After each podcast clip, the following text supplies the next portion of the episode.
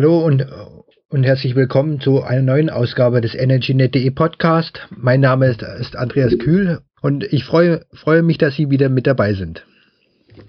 Die letzte Ausgabe des EnergyNet.de Podcast war schon einige Zeit her. Ich hatte viel zu tun und die Vorbereitung hatte mal etwas Zeit und Anspruch genommen. Deshalb gab es einige Zeit keinen Podcast.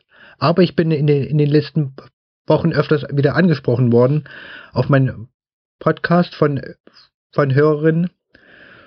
So habe ich mich jetzt, jetzt entschlossen, den Podcast wieder fortzuführen. Ich will praktisch die Themen, die ich im, im Blog bearbeite, jetzt wieder, wieder aufgreifen und, und Interviews führen zu diesen Themen. Und vor allem, vor allem zu den Schwerpunktthemen natürlich. Ich will viel, viel mit Startups sprechen. Daher auch das heutige Thema in der heutigen Ausgabe. Ich hatte, hatte diese Woche die, diese Woche ein Gespräch geführt mit Dr. Dirk Bessau vom Berliner Büro von, von Kick Inno Energy. Was sie machen, das, das habe ich ihn gefragt, hört am besten selbst rein. Viel Spaß beim Zuhören. Guten Tag, Herr Bessau. Also Sie sind vom Berliner Büro von, äh, von Kick Inno Energy, so ist richtig. Ähm, und ich wollte mal ein bisschen darüber unterhalten, was Sie machen. Ich habe ein paar ähm, Sachen mitbekommen in der letzten Zeit, dass Sie viel ähm, für Startups machen oder allgemein Innovationen im Energiebereich vorantreiben, heißt es auf der Internetseite. Und, genau. und vielleicht können Sie mal unseren, unseren Hörern vorstellen, was genau Kick Energy macht. Ja, genau. Ähm, Kick Energy, da steht auch die Abkürzung, genau wie Sie sagten, für den Bereich Innovationen im Energiemarkt. Im Energiemarkt, das soll so ein bisschen die ähm, Namensgebung schon mit, äh, mit andeuten. Und wir sind einer der ähm, europäischen Förderer und Institutionen für Innovation im nachhaltigen Energiemarkt. Und wir sind ähm, speziell dort Investor in der Frühphase von Innovationen. Das heißt, sobald ähm, einerseits Forschung und Entwicklung abgeschlossen ist, aber andererseits die Markteinführung noch ansteht. Und in dieser ganz frühen Phase von Innovationen, die in den Markt kommt, da setzen unsere Instrumente an. Mhm. Und, und, und spezialisiert auf, dem, auf den Sektor Energie, auf die Energiewirtschaft. Richtig, genau. Genau, so unser thematischer Fokus ist nur Energiewirtschaft und dabei aber ganz breit äh, so die ähm, klassische Wertschöpfungskette auf der einen Seite von ähm, ähm, Rohstoffe für, äh, für Energiebereitstellung, ähm, über ähm, Energieproduktion, ähm, zum Beispiel in den Kraftwerkstechnologien, ähm, auch erneuerbaren Energienproduktionen, über das Thema Transport, Netze, Speicher, bis aber auch dann hin die Themen Energieeffizienz natürlich mhm. oder auch ähm, Elektromobilität und dann auch über das Thema Digitalisierung, Smart Metering ähm, bis hin zu Smart Cities, also so eine Integration von größeren integrierten Energielösungen. Okay, auf, der, auf die Inhalte will ich auch noch kommen, mhm. auf die Themen, die Sie gerade angesprochen haben. Wer steht hinter Kick Inno Energy und wie ist es finanziert? Ja, hinter Kick Energy stehen ähm, auf europäischer Ebene, da ist eine Kick Energy SE, eine europäische Aktiengesellschaft, 27 Gesellschafter aus drei Hauptgruppen. Aus der einen Gruppe ähm, ähm, also im Bereich der, der Bildung, Universitäten, Forschungsinstitute. Die zweite große Gruppe sind Industrieunternehmen, die energienahe ähm, Industrieprodukte haben. Und der dritte Bereich ist dann die klassische, nenne ich sie mal, Energiewirtschaft mit Energieversorgern, ähm, die tatsächlich Strom, Wärme oder Gasversorgung dann mitmachen. Das sind die Gesellschafter und finanziert wird es allerdings in einem Prozess bis ungefähr 2020 jetzt in der ersten Phase im Wesentlichen über europäische Mittel, kommt über die ähm, als Initiative aus der Europäischen Kommission ehemals und die Mittel werden durchgereicht vom Europäischen Institut für Innovation ähm, und Technologie vom EIT in, in Europa.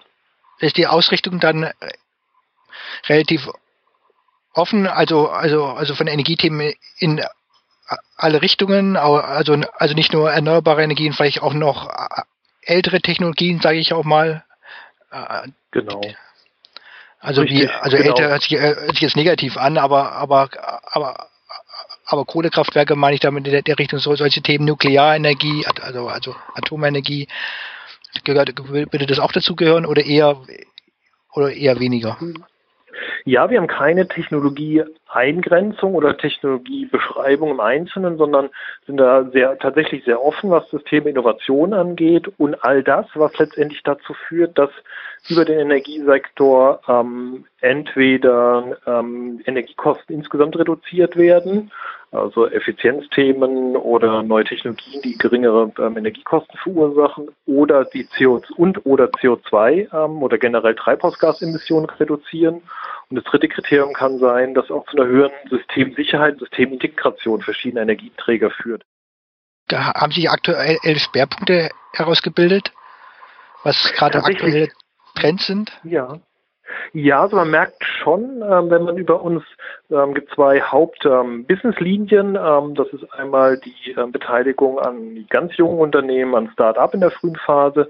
Und die zweite Business-Linie sind sogenannte Innovationsprojekte. Da geht es immer um Konsortien und man merkt, gerade bei den Start-up-Bereich haben wir über unser gesamteuropäisches Portfolio schon einen, einen leichten Schwerpunkt ähm, im Bereich rund um die Erneuerbaren. Also das ist schon weiterhin das große treibende Thema ähm, rund um die Themen ähm, Windenergie, Biomasse, Geothermie, aber auch natürlich Solar, ähm, die ja dramatisch auch ähm, Fortschritte gemacht hat, was zum Beispiel Kosten, Kostenseite angeht.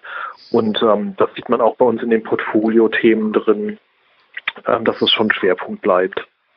Und und welche Unterstützung erhalten die Gründer? Wie sieht es aus? Wir haben zwei, ja, wir haben zwei ähm, Stufen, kann man sagen, zwei Phasen der, der ähm, Zusammenarbeit. Die erste Stufe ist immer bei uns, da wir uns definieren als Frühphasen ähm, Investor, so ähm, Bereich ähm, Seed oder Pre-Seed Capital, ähm, dass wir anfangen bei uns der Einstieg in ein Accelerator-Programm, das heißt bei uns Highway-Programm kann maximal zwei Jahre gehen und da geht es darum, ähm, in dieser Phase das Unternehmen äh, professioneller mit ähm, unseren Leistungen vielleicht auch schneller dahin zu führen, dass es erfolgreich in den Markt kommt oder erfolgreich äh, weitere Finanzierung, äh, Finanzierer an Bord bekommt.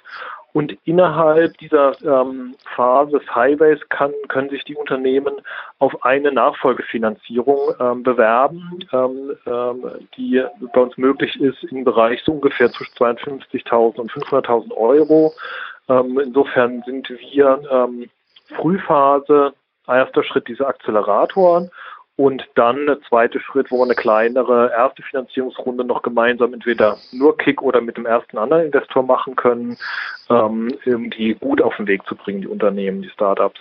Und ähm, in dem Accelerator könnten gibt es verschiedene Bausteine, ähm, die wir dann zusammen machen. Also es kann von Technologieweiterentwicklung, Finanzierung, das kann ähm, äh, erste Kundenkontakte sein, ähm, äh, Messeauftritte, die wir finanzieren können, aber auch ähm, Sachen so ganz operativ, ähm, wenn es darum geht, einen ersten Mitarbeiter zu finden, ähm, das Team zu erweitern, ähm, äh, die erste Wahl des Büros, da können wir, all das kann im Accelerator von uns mitfinanziert werden.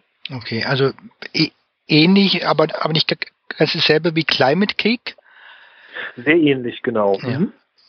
Wir haben eine Grundphilosophie, die ist vielleicht unterschiedlich, Entschuldigung, wenn ich noch, ja. noch einfach ergänzen darf, ähm, weil wir wirklich sehr ähnlich sonst sind von der Grundgedanken her, ähm, ist Climate Kick ähm, ja auch sehr breit aufgestellt und wir Kick Energy sagen sehr bewusst von Anfang an, wir wollen uns als Investor verstehen und ein nachhaltiges Geschäftsmodell entwickeln. Das heißt, wir nehmen bei den Gründern auch ähm, Anteile am Unternehmen und okay. bei den Innovationsprojekten Return Investment Vereinbarung.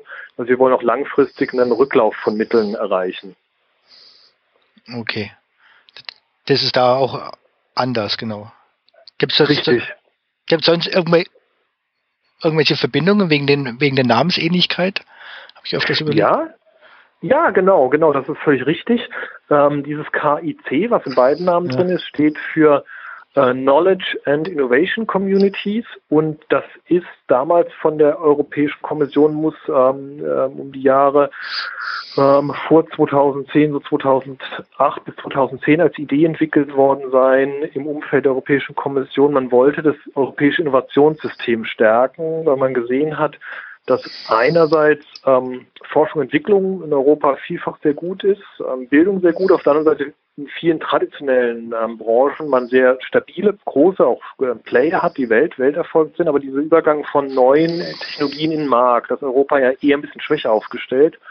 Man hat gleichzeitig gesehen, dass so ähm, Innovationsfinanziere wie klassische Venture Capital Unternehmen sich aus Innovationsbereichen in der Frühphase rausgezogen haben. Und dazu hat man in Europa ein neues Instrument gesucht. Und da hat man diese KICS ähm, Knowledge and Innovation Communities in Wettbewerben ausgeschrieben, damals mit drei Schwerpunkten.